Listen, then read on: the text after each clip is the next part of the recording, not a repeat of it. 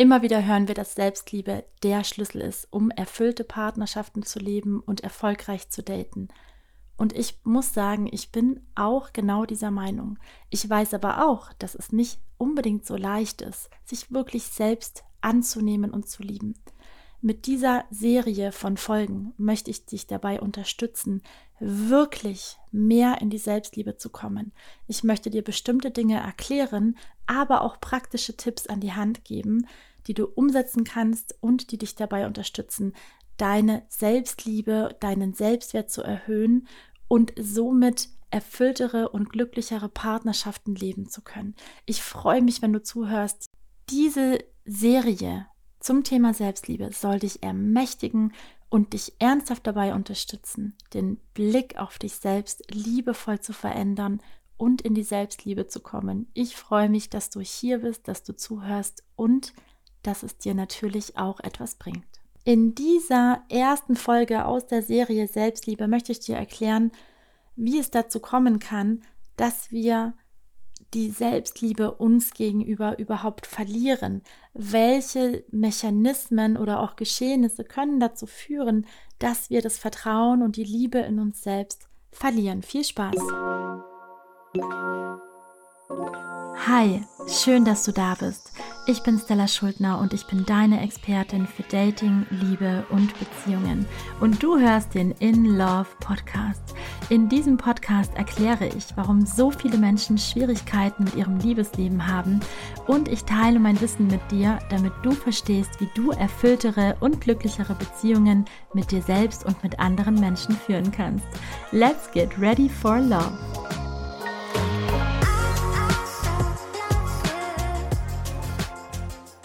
Endlich mehr Selbstliebe. Geht das? Und wenn ja, wie geht das? Vielleicht geht es dir so wie vielen anderen und du hast schon viele Ratgeber gelesen oder du hast schon oft gelesen, dass Selbstliebe ein wichtiger Schlüssel ist. Vielleicht spürst du auch, dass du dich gar nicht so selbst liebst oder nicht so gut annehmen kannst oder du merkst tatsächlich im Alltag, dass du immer wieder an dir zweifelst, vielleicht selbstkritisch bist, dich bestimmte Dinge nicht traust oder generell unglücklich bist, weil du dich selber nicht so lieb hast. Wenn es dir so geht, dann geht es dir so wie ganz vielen anderen Menschen auch. Selbstliebe ist ein sehr großes Thema und es wird immer wieder von verschiedenen Mentoren oder Lehrerinnen und Lehrern angesprochen, Warum? Weil es wichtig ist und weil es die Menschen beschäftigt und weil es eine Grundlage bildet für ein stabiles und schönes Leben. Und deswegen wünschen es sich viele Menschen. Und wenn du dazu gehörst, dann ist auf jeden Fall diese Folge sowas von für dich.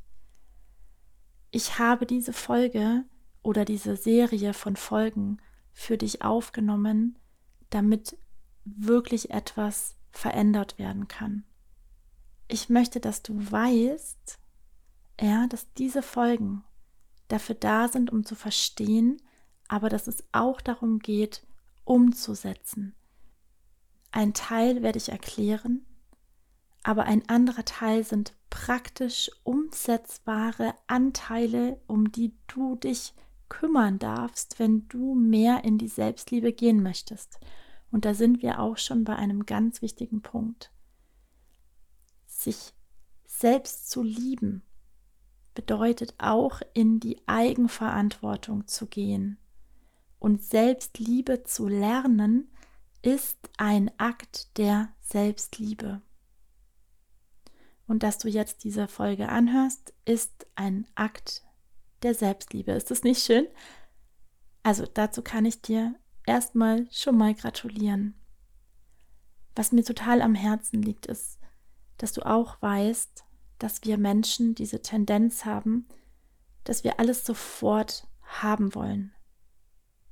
Ja, wir sind auch gewohnt, dass wir alles oder relativ viel schnell bekommen. Ich kann einen Artikel suchen, bei Amazon eingeben und am nächsten Tag ist er da. Ich kann eine Dating-App anschmeißen und habe sofort einen Pool an Menschen, die mir tendenziell zur Verfügung stehen. Ich kann eventuell sogar am gleichen Tag noch ein Date haben oder zwei. Bei der Selbstliebe ist es ein bisschen anders. Auch wenn es schön wäre, ich kann nicht davon ausgehen, dass ich mir diese eine Folge anhöre oder die nächste und die nächste und dann mein langjähriges Thema mit Selbstliebe oder Selbstvertrauen für immer weg ist. Das ist eine totale Illusion. Und manchmal ist es auch wichtig, dass wir uns von solchen Gedanken verabschieden, damit wir einen Schritt weitergehen können und damit wir uns weiterentwickeln können. Nicht alles ist sofort veränderbar. Und gerade bei der Selbstliebe ist es so, dass es oft etwas ist, was uns niemand beigebracht hat, etwas, das wir jahrelang nicht konnten. Wie soll das denn in einer Woche weggehen? Wir dürfen hier realistisch bleiben. Wir müssen eigentlich realistisch bleiben. Und gleichzeitig möchte ich dich auch ermutigen und dir sagen, dass es hier, wie bei vielen anderen Dingen auch so ist, dass wir selber etwas dafür tun dürfen, dass wir uns verändern. Also ich bekomme nicht unbedingt mehr Selbstliebe oder einen höheren Selbstwert, wenn ich diese Folge anhöre, sondern wenn ich gewillt bin zu verstehen und umzusetzen. Also bitte fühl dich ermutigt, umzusetzen, was geht, was sich für dich richtig und gut anfühlt. Du musst nicht alles umsetzen, aber es reicht, wenn du ein, zwei Dinge nimmst, wo du sagst, hm, das fühlt sich stimmig an, das würde ich gerne tun, und dann setze es um. Wenn du wirklich möchtest, dass dich das weiterbringt und du wirklich in die Veränderung gehen möchtest, dann sei für dich da und nimm die Dinge, die gesagt werden, für bare Münze und versuch umzusetzen, was sich für dich gut und stimmig anfühlt und du wirst eine Veränderung merken. Das ist klar. Wenn wir uns für uns einsetzen und dranbleiben, dann müssen wir zwangsläufig auch in die Veränderung gehen. Okay, wir beginnen damit, erstmal zu klären, warum passiert es eigentlich, dass wir auf unserem Lebensweg die Selbstliebe verlieren. Und ich sage bewusst verlieren, denn ich trage in mir persönlich die Überzeugung, dass Liebe unsere wahre Natur ist. Und dass wir liebevolle Wesen sind, die lieben wollen und die geliebt werden wollen. Und ich bin der absoluten Meinung, dass wir alle unendlich wertvoll und liebenswert sind. Und wenn wir versuchen, uns selbst zu lieben, dann ist meine persönliche Meinung, dass es nicht darum geht, etwas zu erlangen, was wir nicht haben, sondern dass wir uns an etwas zurückerinnern, was eigentlich immer da war. Ja. Wenn wir klein sind, sind wir unbeholfen. Wenn wir klein sind, bewerten wir uns selber nicht. Trotzdem glaube ich, dass wir ein Gefühl von Liebe mitbringen. Ich bin auch der Meinung, dass wir viel von Selbstwert und Selbstliebe in unserer Kindheitszeit und in unserer Jugendzeit verlieren können, wenn wir in einem Umfeld aufwachsen, in dem das nicht gefördert wird. Gerade wenn wir klein sind, sind wir super vulnerabel, super offen, sehr verletzlich und wir sind eigentlich darauf angewiesen, dass wir uns sicher und geborgen fühlen können. Ich weiß auch, dass nicht jeder Mensch dieses Glück hat, komplett in bedingungsloser Liebe aufzuwachsen und eigentlich auch die wenigsten komplett bedingungslose Liebe erfahren. Und es ist immer eine Frage, bis zu welchem Grad wir da einen Verlust erlitten haben. Ja, je weniger Liebe wir bekommen haben, desto weniger Selbstliebe entwickeln wir später für uns im Leben. Trotzdem ist wichtig, dass wir es erlernen können, dass wir neu lernen können und dass wir umlernen können. Und dafür ist auch diese Selbstliebe-Serie da. Okay. Im besten Fall ist es so, dass wir lernen, dass wenn wir lieben, dass wir Liebe zurückerhalten. Das gibt uns ein Gefühl von Sicherheit und von Geborgenheit. Und wir lernen natürlich auch, dass Liebe etwas Gutes ist, dass es etwas Schönes ist und dass, wenn ich selber liebe, dass auch Liebe zurückkommt. Im allerbesten Fall lernen wir, dass unsere Bedürfnisse erfüllt werden und dass wir uns akzeptiert und angenommen fühlen. Ja, zum Beispiel, wenn wir etwas brauchen als Kinder oder auch als Babys, dann verlangen wir nach etwas. Wir schreien, wir machen auf uns aufmerksam. Wenn wir dann erhalten, was wir brauchen, dann bekommen wir ein Gefühl von, meine Bedürfnisse sind in Ordnung. Es ist zum Beispiel okay, dass ich mich melde und sage, ich brauche etwas und ich bekomme etwas. Ja, dieses Gefühl von, ich brauche etwas, ich bekomme etwas. Es ist in Ordnung, dass ich mich melde. Es ist in Ordnung, dass ich hier bin und dass ich sage, was ich jetzt brauche. Warum betone ich das so? Ich betone das so, weil es wichtig ist, gerade in Beziehungen. Denn Menschen, die zum Beispiel gelernt haben, wenn ich schreie oder wenn ich ein Bedürfnis habe, dann sind meine Eltern überfordert oder sie ignorieren mich oder sie können nicht aus irgendwelchen Gründen, dann lerne ich ja zum Beispiel schon ganz früh, dass meine Bedürfnisse nicht okay sind. Und das ist ein Grund, warum sich später oft Menschen anpassen, warum sie People-Pleasing betreiben und so weiter. Da komme ich aber noch drauf. Also im besten Fall lerne ich, wenn ich etwas brauche, dann ist das für mich erreichbar. Ja, so gewinne ich natürlich auch Vertrauen. Und natürlich testen wir auch, ja, wie weit kann ich gehen? Wie sehr kann ich meinen Eltern zum Beispiel auf den Wecker gehen? Und ich werde trotzdem geliebt und ich bekomme trotzdem, was ich brauche. Das ist auch ein wichtiger Prozess. Ja, dass wir Grenzen testen, zum Beispiel als Kinder. Wir schauen, wie sehr kann ich die ärgern und die haben mich trotzdem noch lieb in einem liebevollen Umfeld generell kann sich ein gesunder Selbstwert entwickeln. Ja, auch wenn die Mama oder der Papa, wenn die total genervt sind von mir, werden trotzdem meine Bedürfnisse erfüllt, werde ich trotzdem gesehen, werde ich trotzdem gehört. Ja, dadurch lerne ich natürlich, auch wenn ich mal über die Stränge schlage oder vielleicht auch was mache, was nicht so toll ist, werde ich trotzdem geliebt. Das gibt ganz viel Sicherheit und ganz viel Selbstvertrauen. Also im allerbesten Idealfall lernen wir, dass wir liebevolle Unterstützung und Begleitung erhalten, dass wir Liebe oder auch bedingungslose Liebe bekommen. Im besten Fall haben wir ein positives Umfeld um uns herum mit guten Vorbildern, zum Beispiel auch Eltern, die sich selber lieb haben, die Selbstfürsorge betreiben. Und dann beobachten wir und sehen, dass es wichtig ist ein Umfeld, in dem wir Positives erleben und natürlich auch Herausforderungen überwinden. Auch das trägt dazu bei, dass wir unseren Selbstwert erhöhen, dass wir Fehler machen dürfen und dass unsere Fehler als Lernchancen, als Lernchancen wahrgenommen werden.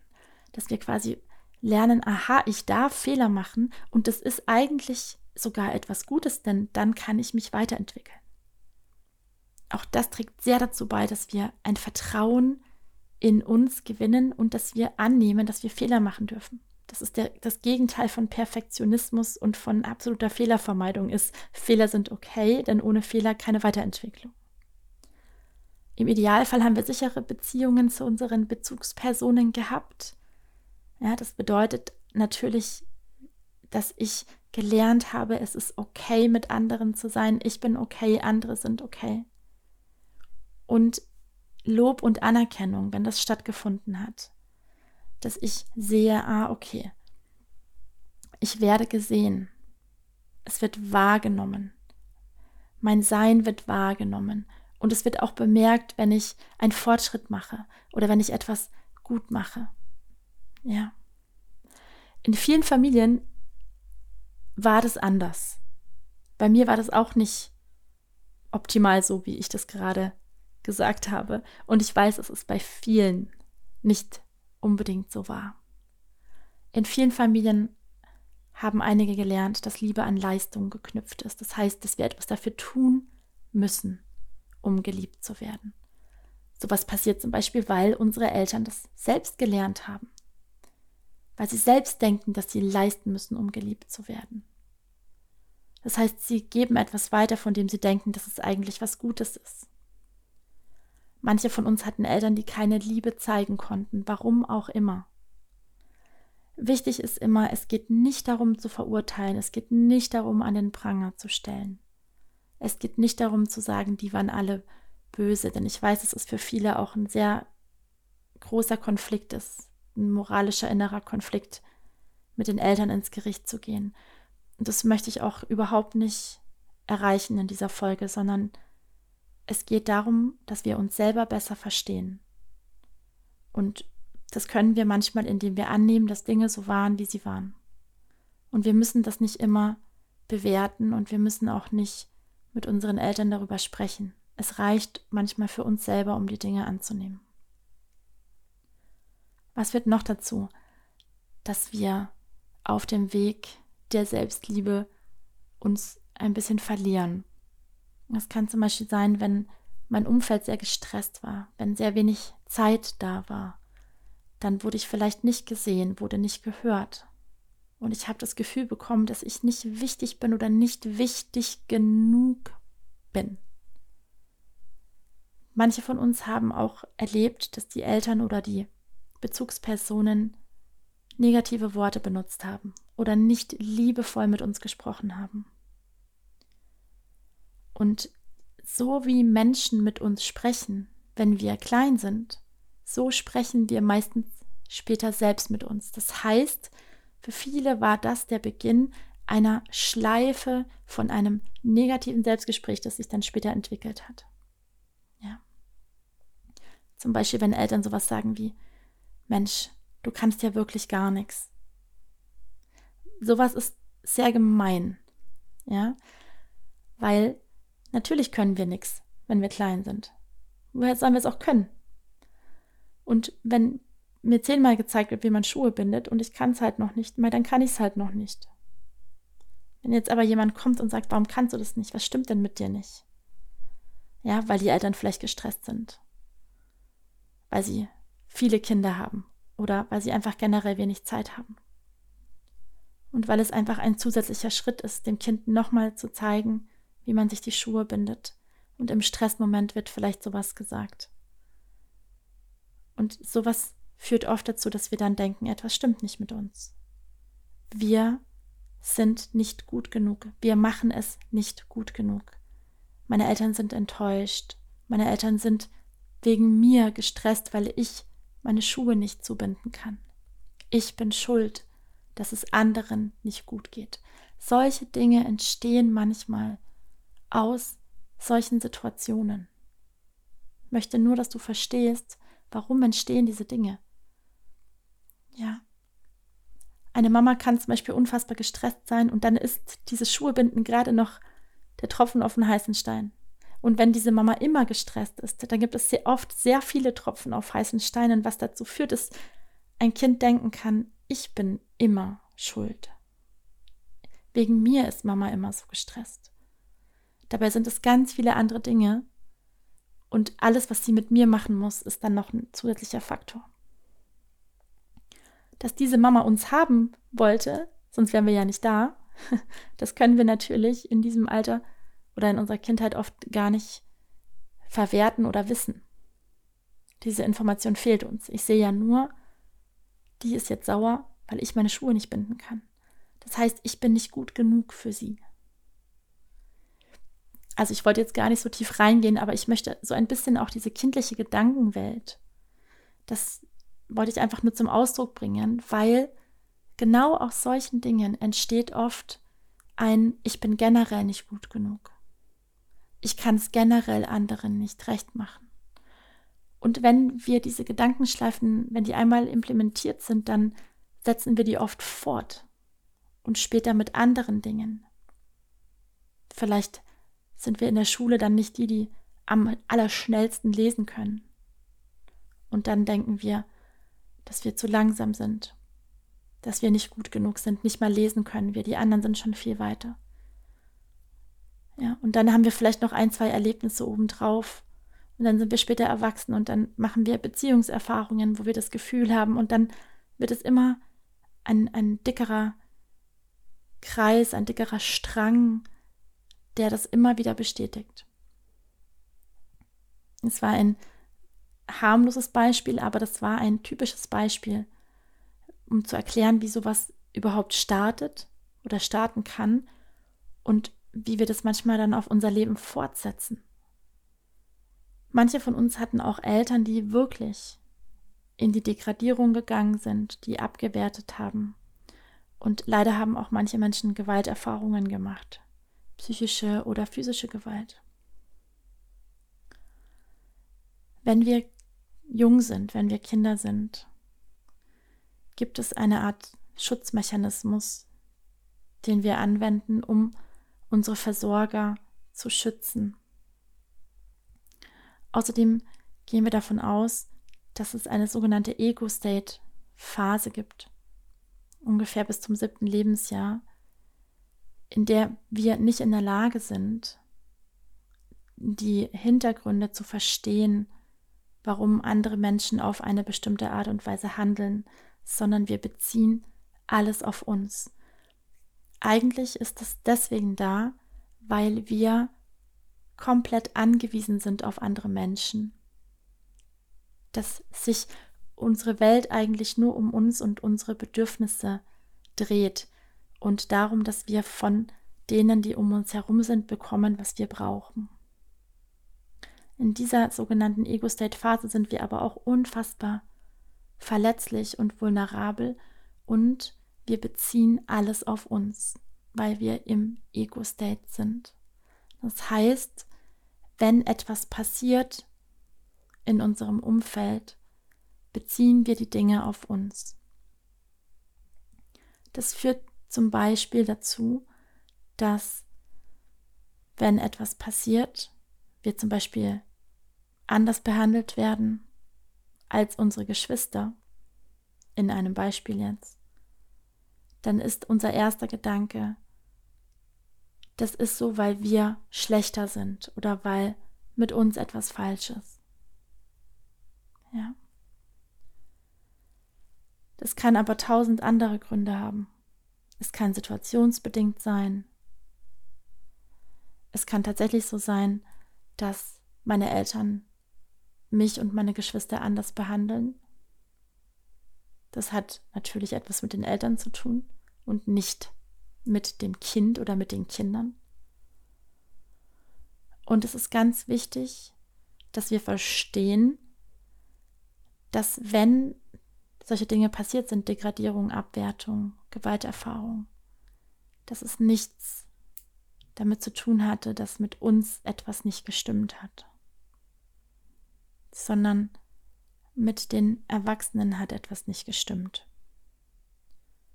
Da wir aber diesen Weitblick nicht haben als Kinder, sondern nur diesen minimalistischen Blick auf uns, ist die einzige Erklärung, die wir haben, mit uns muss was nicht in Ordnung sein, denn sonst würden die das ja nicht machen. Und das ist ein Schutzmechanismus, der uns natürlich schadet. Aber wenn du dich erinnerst, wenn wir klein waren, wir können, wir haben den Weitblick nicht. Ich sehe nur, meine Mama ist zum Beispiel gerade gestresst. Ich weiß aber nicht, was Arbeit ist und dass sie da Stress hat und was bedeutet das überhaupt. In diesem Mikrokosmos, in dem ich mit Mama bin, gibt es nur mich und sie. Und wenn es ihr nicht gut geht, dann ist es sehr naheliegend, dass ich schuld bin, weil sie ist ja auch gestresst wegen mir. Und genauso ist es auch, wenn uns andere Dinge widerfahren. Ja, wenn meine Eltern zum Beispiel physische oder psychische Gewalt mir gegenüber an den Tag legen, dann ist oft die Erklärung ja, mit mir muss etwas nicht stimmen, sonst würden die ja nicht so sauer sein und es machen. Auch wenn wir später im Erwachsenenalter natürlich wissen, dass das nicht korrekt war, dass das nicht in Ordnung war, gibt es oft diesen Teil in uns, der noch aus dieser Zeit stammt, der aber denkt, dass es was mit uns zu tun hat. Es ist nicht immer so, aber wenn wir das so fühlen, dann spüren wir das oft. Ja, dass es, auch wenn wir es wissen, mental verstanden haben, das Gefühl, dass mit uns was nicht stimmt, subtil ist trotzdem da. Was auch passieren kann und dazu führen kann, dass wir unseren Selbstwert verlieren, dass wir die Selbstliebe verlieren, ist Vergleiche. Vergleiche entstehen zum Beispiel dadurch, dass wir uns als Kinder vergleichen, entweder mit anderen Kindern oder auch mit Geschwistern. Das kommt häufig vor. Es kann aber auch passieren, wenn unsere Versorger uns vergleichen, zum Beispiel unsere Eltern uns mit Geschwistern vergleichen. Menschen, die das erlebt haben in ihrer Kindheit, haben später oft auch Tendenzen, sich mit anderen Menschen zu vergleichen und Vergleiche machen uns unglücklich. Sich mit anderen Menschen zu vergleichen, ist eines der Dinge, die uns am aller, aller unglücklichsten machen. Und es ist auch ein Grund, warum Social Media uns tatsächlich ein Stück weit unglücklich machen kann, weil wir da sehr viel vergleichen. Und statt dass wir uns auf unseren eigenen Fortschritt konzentrieren, vergleichen wir uns oft mit Menschen, mit denen wir uns gar nicht vergleichen sollten, weil die ganz andere Bedingungen haben als wir und das ist sehr, sehr selbstwertschädigend. Das machen wir alle auf Social Media, aber gerade wenn ich eine Geschichte habe mit Vergleich, ja, zum Beispiel, wenn meine Eltern mich mit meinen Geschwistern oder mit anderen Nachbarskindern oder so verglichen haben und ich darunter gelitten habe, weil ich dachte, ich bin deswegen nicht gut genug. Dann haben wir oft später wirklich eine starke Tendenz, das zu tun und uns damit auch selber zu verletzen. Das heißt, ein ganz wichtiger Faktor ist, dass wir aufhören, uns zu vergleichen.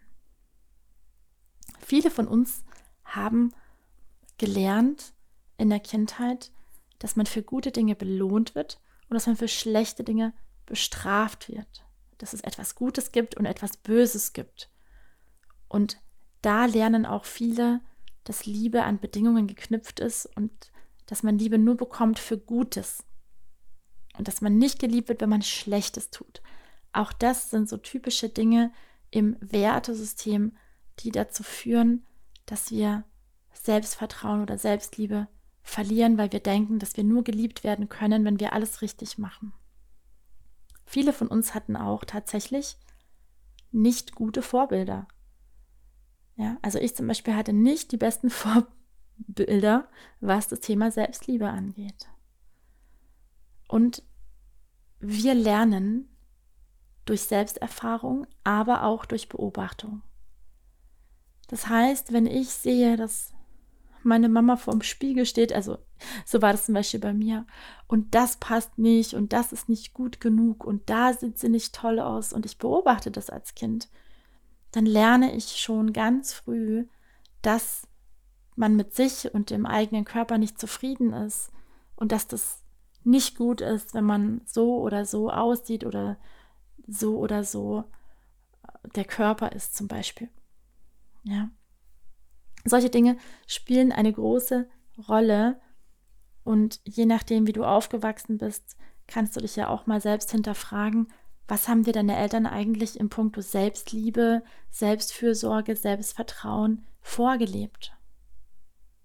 Waren das starke Persönlichkeiten, die sich selber geliebt haben und angenommen haben? Oder vielleicht auch eher nicht? Was haben die dir für ein Selbstbild vermittelt? Und dann gibt es noch etwas, das auch eine große Rolle spielt in puncto Selbstwirksamkeit, Selbstvertrauen und Selbstliebe. Und das ist, inwieweit haben uns unsere Eltern das Gefühl gegeben, dass wir Dinge alleine schaffen können, dass wir Dinge alleine bewältigen können. Im besten Fall lernen Eltern oder Versorger uns, wie wir mit herausfordernden Situationen umgehen können, indem sie uns liebevoll begleiten. Zum Beispiel bei der Emotionskontrolle, dass sie uns durch die Wut begleiten oder durch die Trauer begleiten. Aber auch wenn wir vor Herausforderungen stehen, dass wir etwas aufmachen, dass wir irgendwo raufklettern, dass wir eine kleine Challenge bewältigen, dass wir das Gefühl haben, wir werden begleitet, aber es wird uns nicht vorweggenommen.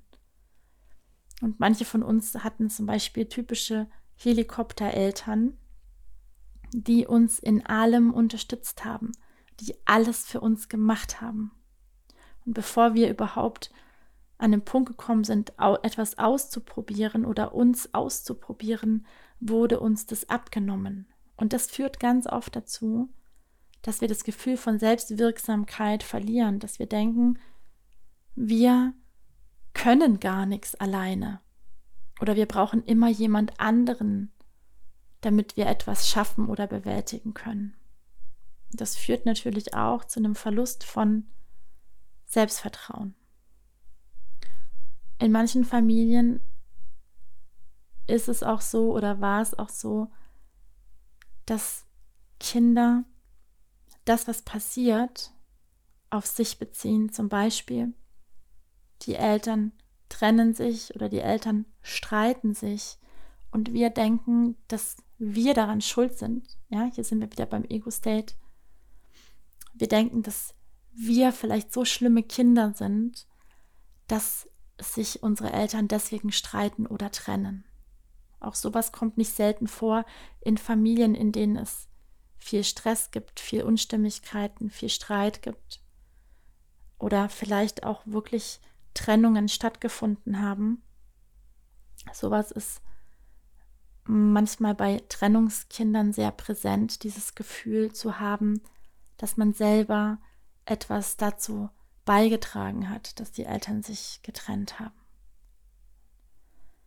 was natürlich nie der Grund ist. Es kann sein, dass Eltern generell überfordert sind mit der Situation und Kinder sind natürlich immer noch ein zusätzlicher Faktor, der einfach noch auf dem Gewicht drauf liegt, aber niemals Schuld an einer Trennung oder an Streit. Und das ist ganz, ganz, ganz wichtig, diesen Schuldgedanken loszulassen. Nicht nur Erfahrungen in der Kindheit oder Erfahrungen mit den Eltern können dazu führen, dass wir die Selbstliebe, das Selbstvertrauen in uns verlieren.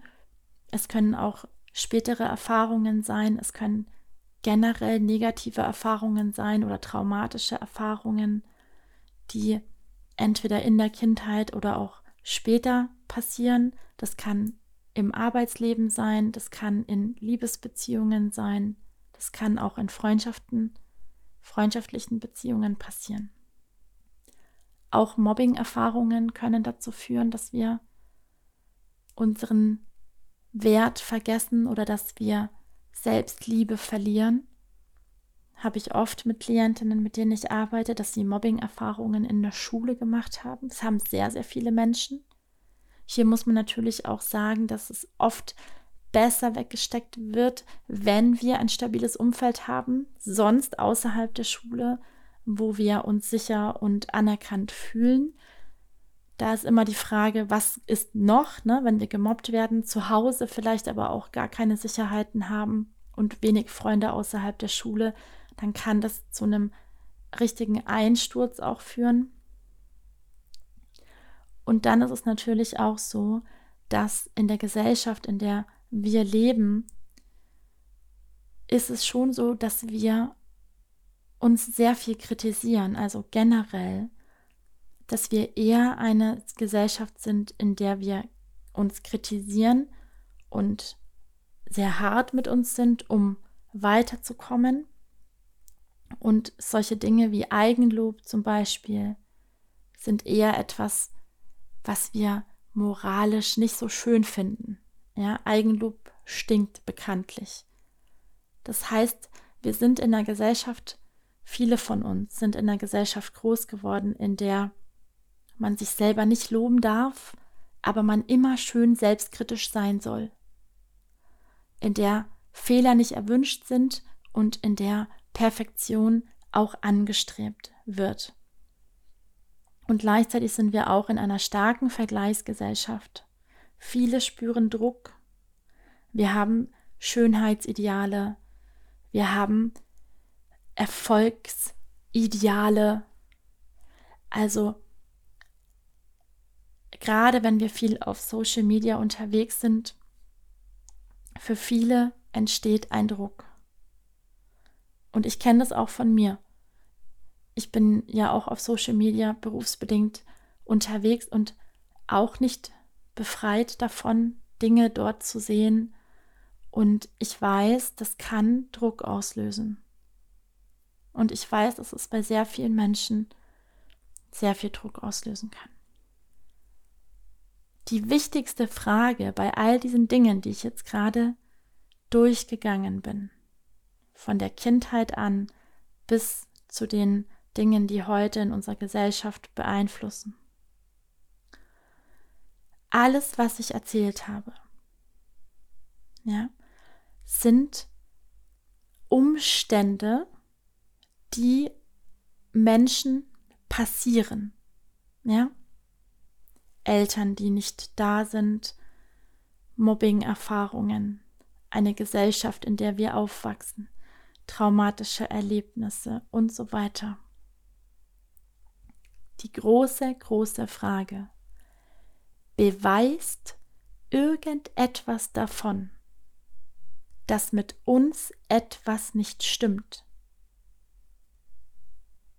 Beweist es irgendwas, wie andere mit mir umgehen?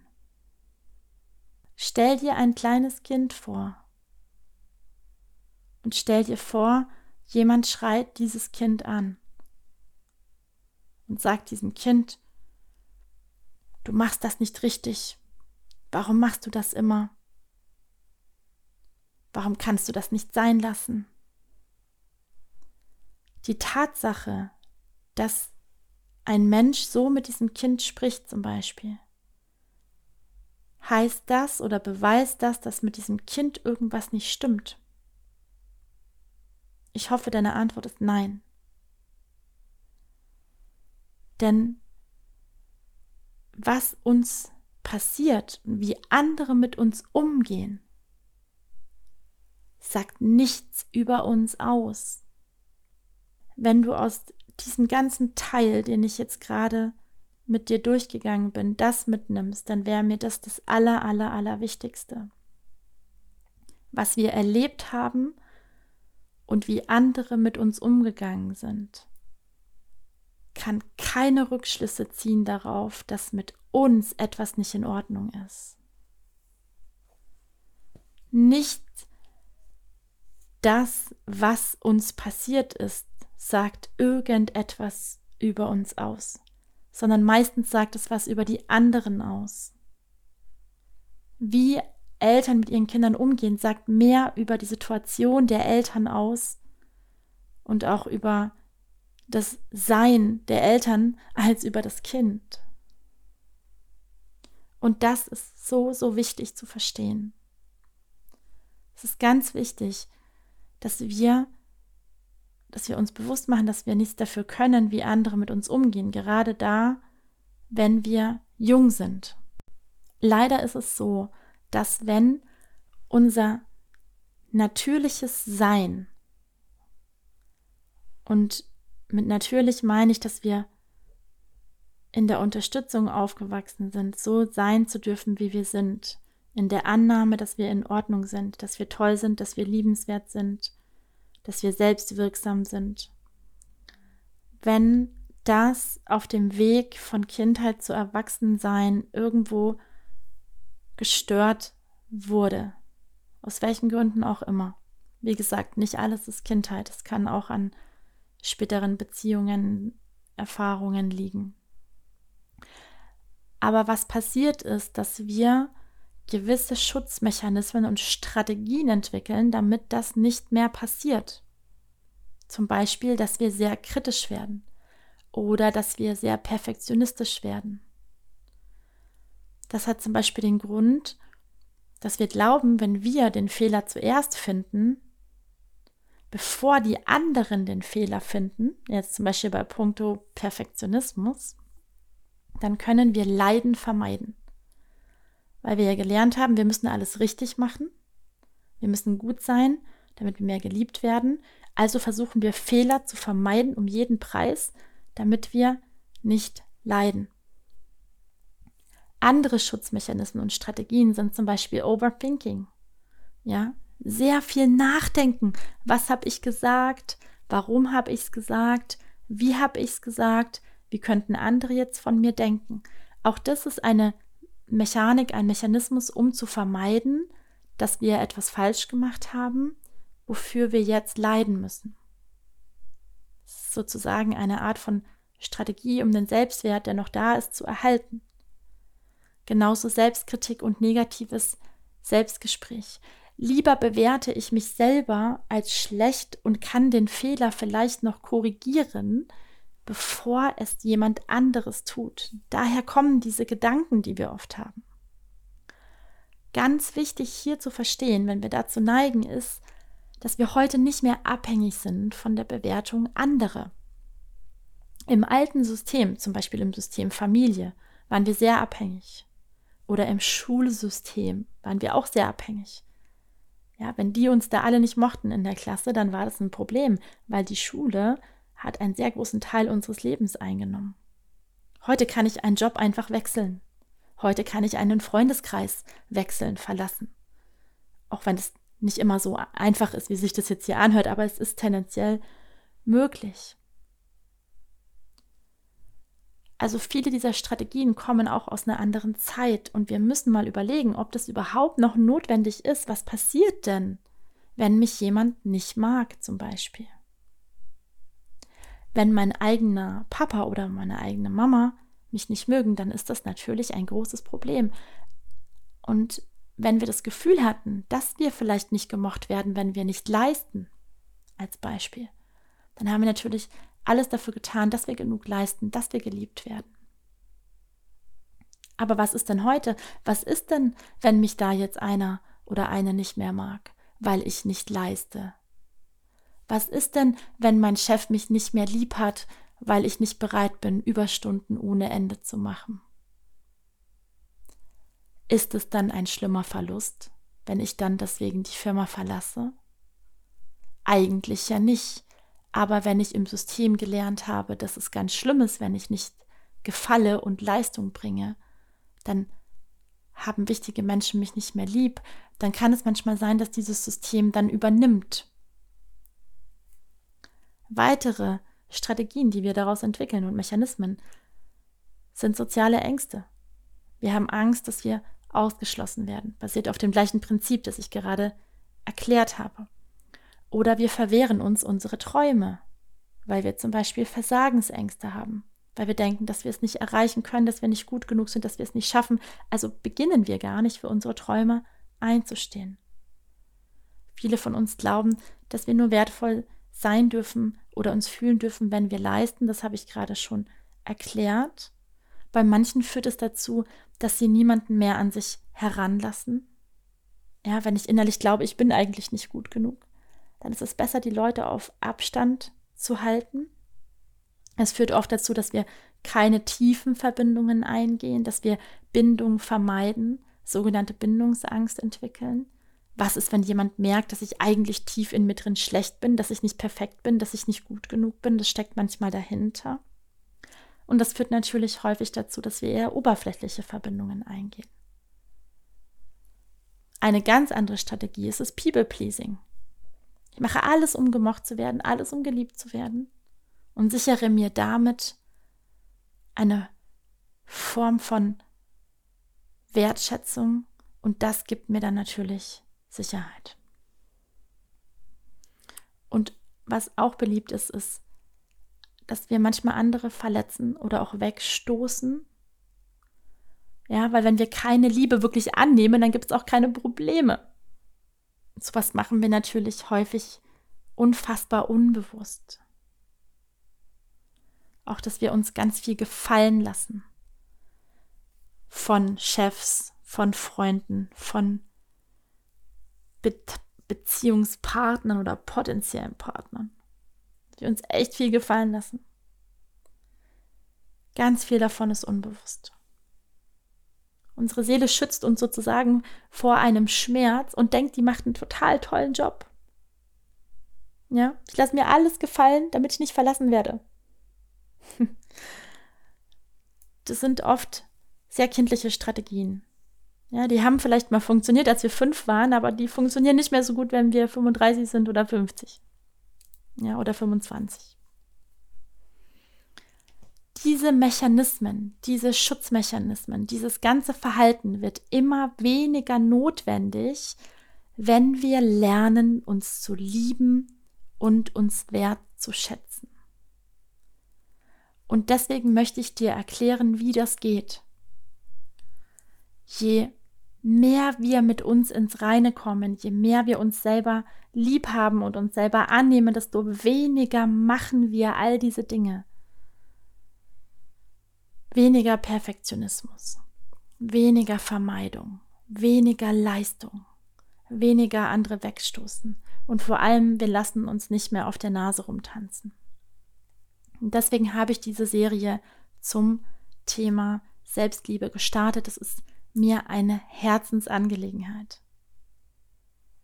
Der nächste Punkt, den wir durchgehen, ist meine persönliche Definition von Selbstliebe. Was ist es eigentlich? Was ist eigentlich Selbstliebe?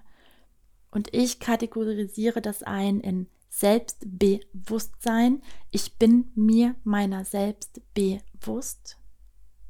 Dann Selbstakzeptanz, ein ganz wichtiger Punkt. Und natürlich Liebe.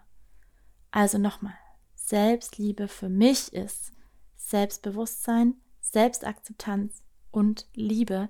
Und alle drei Punkte möchte ich mit dir durchgehen und möchte ich dir erklären, damit du jeden einzelnen Punkt für dich umsetzen und verstehen kannst und somit insgesamt mehr Selbstliebe erreichen kannst. In der nächsten Folge von In Love werde ich dir also erklären, was ist eigentlich Selbstbewusstsein? Was bedeutet es, wenn ich mir meiner selbst bewusst bin? Welche Anteile gehören dazu? Und vor allem, wie kann ich mein eigenes Selbstbewusstsein steigern. Und da sind ganz viele praktische Tipps dabei, ganz viele Dinge, die du wirklich umsetzen kannst. Und ich freue mich, wenn du bei der nächsten Folge zuhörst in dieser Serie Selbstliebe, die dir wirklich etwas bringen soll. Vielen Dank für deine Aufmerksamkeit. Bitte vergiss nicht, es ist unsere wahre Natur, zu lieben und geliebt zu werden. Und genau das war ja auch hier Thema in dieser Folge. Und ich freue mich, wenn du beim nächsten Mal dabei bist, denn es ist ganz wichtig zu verstehen, dass du dich selbst lieben darfst, dass du dich annehmen darfst und wie das funktioniert und wie du das erreichen kannst, erfährst du in den nächsten Folgen zum Thema Selbstliebe. Ich freue mich drauf. Du hast das Gefühl, du hast die Verbindung zu dir selbst verloren und möchtest mehr Verständnis, mehr Selbstliebe und eine tiefe Freundschaft zu dir selbst aufbauen, dann kann ich dir sagen, das ist so wichtig und genau die richtige Entscheidung. Ich habe eine Meditation für dich eingesprochen, die dir dabei helfen kann, genau diesen Weg zu gehen, die ersten Schritte zu einer tiefen Freundschaft und Verbundenheit mit dir selbst. Meine innere Kind-Meditation Schließe Freundschaft mit deinem inneren Kind kannst du dir für 0 Euro auf meiner Webseite runterladen. Auf meiner Seite www.stellaschuldner.com unter dem Menüpunkt für dich findest du die innere Kind-Meditation. Du kannst sie dir ganz einfach runterladen und dann die Verbindung zu dir selbst stärken.